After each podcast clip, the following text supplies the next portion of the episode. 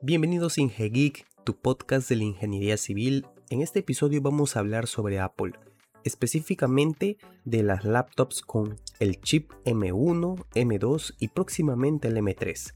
Y cuál es el impacto que este va a tener en las carreras de ingeniería, sobre todo ingeniería civil, también arquitectura. Si este tema te interesa, te invito a que esperemos la intro para comenzar con el episodio.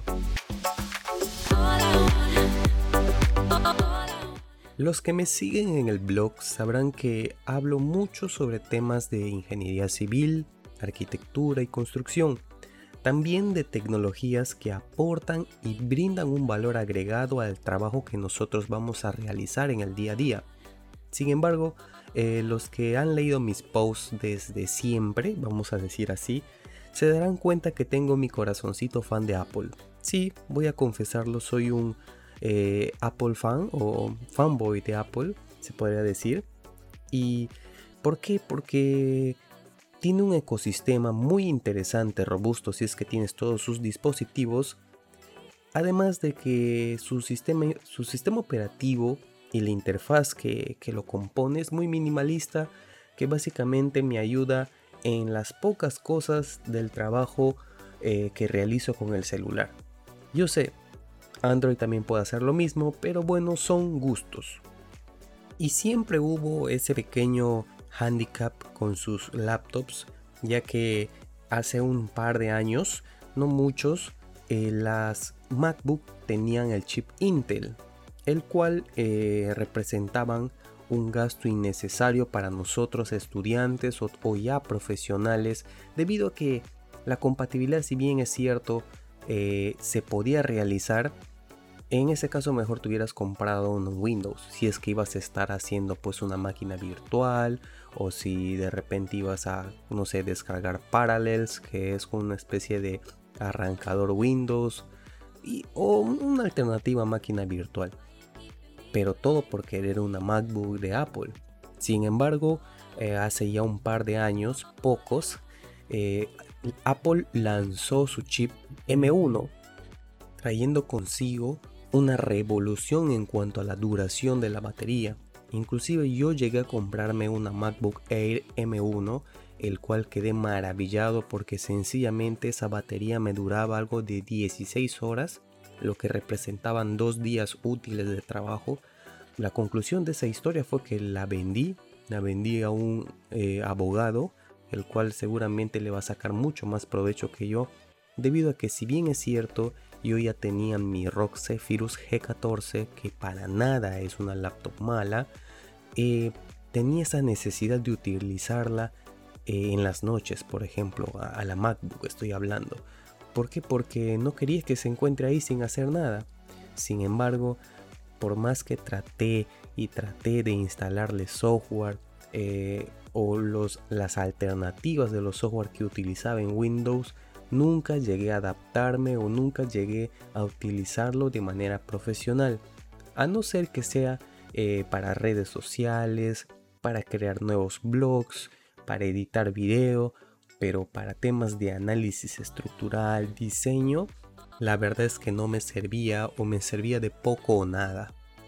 Y eso que ya estamos hablando de la primera versión del chip M1, hoy ya tenemos la M2 y se está hablando de ya la inserción de el M3.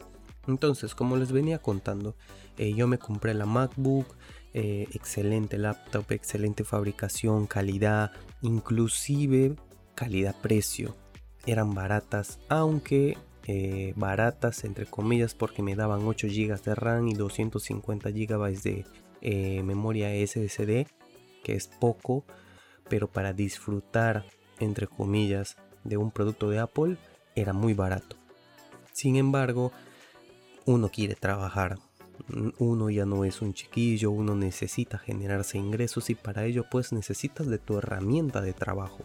Sin embargo, vuelvo a recalcar, esta inserción de nuevos chips M1 fabricados por la misma Apple significaba ya un primer aviso a lo que ellos estaban eh, pretendiendo eh, realizar como una especie de revolución, puesto que nunca se había visto que una marca de laptops hagan tanto hardware como software. Y el beneficio de todo esto es la compatibilidad. Muchos dirán o si algún editor de video escuchará que Apple tiene sus propios software de edición de video que con sus laptops funciona de mil maravillas sin la necesidad de tener las especificaciones de la laptop más robusta en Windows. ¿Por qué? Porque esa compatibilidad de software con hardware hacen la magia de que sin mucho pueda ofrecerte mucho más. Basándonos en ese caso, eh, tuve la leve esperanza que en años posteriores, ya con la inserción del chip eh, M, exista pues un campo en la ingeniería civil o en la arquitectura en donde nos otorguen eso los de Cupertino. Potencia, eh, portabilidad, duración de batería y el ecosistema del que tanto se jactan. Entonces eh, he ido recopilando información, he ido leyendo mucho, viendo muchos videos, porque en verdad, como dije al principio, soy un fan, fanboy de Apple totalmente. Tengo un iPhone, tengo un iPad, el iPad sí me sirve al 100, eh, no es una herramienta de trabajo tipo para, eh, eh, para analizar estructuras, pero me sirve como una segunda pantalla para realizar apuntes, me sirve, puedo hacer lo que con la MacBook Air estaba haciendo, entonces en vez de esos dos prefiero la portabilidad del iPad porque lo puedo llevar y puedo ver mis videos, mis cursos en donde quiera. En cambio, una MacBook, si bien es cierto, el peso es ínfimo, es, es eximo, es poco, pero no deja de ser una laptop. En cambio un iPad es solo una pantalla y lo puedes llevar a donde quieras. El punto es que el chip M1 es para mí abrió las puertas para un futuro muy interesante de Apple con carreras profesionales. Y esto lo digo por esa eficiencia que tiene y las características que hoy ya nos ofrecen. Han sacado la serie MacBook Pro de 14 pulgadas, la MacBook Pro de 16 pulgadas con una pantalla mini LED espectacular que realmente es un lujo tener una pantalla mini LED en un portátil. Mi ROG Zephyrus tiene una pantalla IPS humildemente y a un precio que puede ser asequible para algún profesional, ya sea arquitecto o ingeniero, por tremenda calidad de pantalla, pero eso a nivel de diseño obviamente beneficia más a los que trabajan en diseño gráfico, edición de fotos, edición de videos. En ingeniería civil no es que necesitemos que la pantalla nos muestre todos los colores. Lo que necesitamos simple y llanamente es compatibilidad. Y eso fue un gran eslabón eh, porque al principio los desarrolladores ni sabían, porque al ser una sorpresa, ni sabían que iban a implementar un nuevo chip, los de Cupertino, los de Apple. Y, entonces al presentarse, tuvieron que ponerse manos a la obra y compatibilizar su software. A día de hoy, existen software que ya van compatibilizándose con este chip, lo que significa muy buenas noticias, porque el chip es muy potente, es tan potente como una AMD Ryzen 7 o 9, porque inclusive ya existen gamas del chip y está el chip en, al día de hoy, el M2, el M2 Pro, el M2 Max, me parece que ya van a sacar el M2 Ultra, lo que es pues eh, potencia absoluta. Y otra cosa más que, que extraño mucho de mi MacBook Air es esa durabilidad en su batería. En las laptops Windows, de repente las Asus están acostumbradas a trabajar, eh, si bien es cierto, con dos o tres horas de durabilidad en la batería en trabajos livianos, se calientan mucho. Están acostumbradas a trabajar con calentura o bueno, con temperaturas altas, pero eso pues no es muy agradable al tacto. En cambio las MacBook, inclusive las MacBook Air, sin tener eh, ventiladores, permanecen frías completamente frías y esto no es una exageración. Pero como dije, compatibilidad. Si no puedo trabajar, no puedo yo recuperar la inversión que he hecho en esta máquina, a menos pues que, que sea un simple y llano gusto. Que la verdad, mis compras no las hago en función de eso. Siempre las tengo que hacer en función de eh, el retorno que puede existir. Y eso deberíamos hacer todo para proteger nuestras finanzas, sobre todo en estos años de crisis, se podría decir, o donde fluctúa mucho el tema del dinero y el dólar.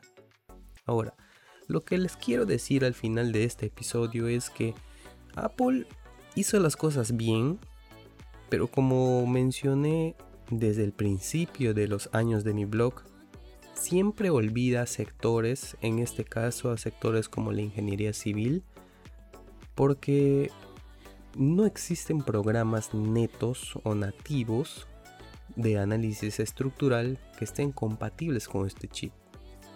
Para arquitectura, hasta SketchUp, que ya es una herramienta que puedes utilizar para trabajar, se encuentra disponible y compatible. Porque el chip tiene dos opciones. Compatible y nativo o puede hacer una especie de máquina virtual. Estoy hablando tonterías, pero puede hacerse como una especie de máquina virtual que lee al software y lo adapta o lo traduce y lo arranca. Pero lo ideal sería que esté disponible y compatible con el, procesador M. Entonces, como dije en arquitectura, SketchUp está disponible. Eh, ahí Photoshop, toda la suite de Adobe está disponible. Que es lo que utilizan también este diseño de interiores, diseño gráfico, está disponible. Para el tema de análisis estructural, he hecho unas consultas con empresas como CSI, en donde mencionan que tengo que utilizar Parallels, que es una especie de arrancador de Windows virtual. Pero lo malo de esto es de que imaginemos, tú compras una laptop de 8 GB de RAM, de 256 GB de SSD, la más básica, pero al arrancar Parallels o el Windows dentro de Parallels y arrancar tu software, no va a utilizar el 100% de tu potencia, a menos que a día de hoy hayan solucionado ese tema.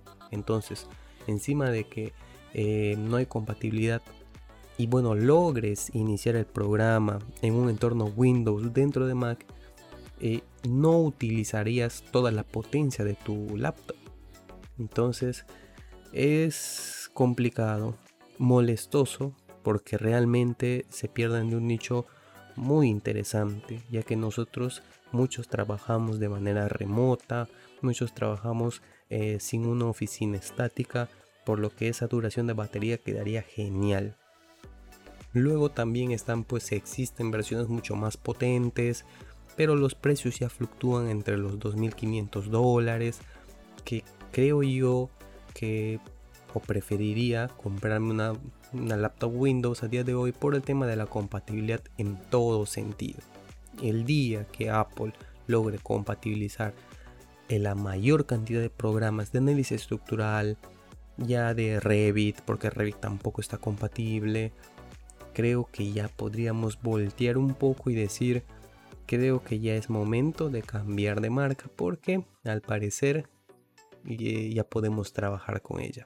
Y a día de hoy todavía no se puede, pero eh, si eres de arquitectura, me parece que ya poco a poco conozco despachos de arquitectura que trabajan con Apple. Eso sí, sus colaboradores sí tienen Windows, pero que por ejemplo el, el, arquitecto senior ya trabaja solo con Apple porque su trabajo se destina ya a realizar presentaciones, gestión, un poquito de SketchUp pero ya no el modelado robusto, ¿no? El modelado de repente realizado eh, por eh, Revit o, el renderizado por Lumion, por 3D Max. Entonces, por ahí va la cosa.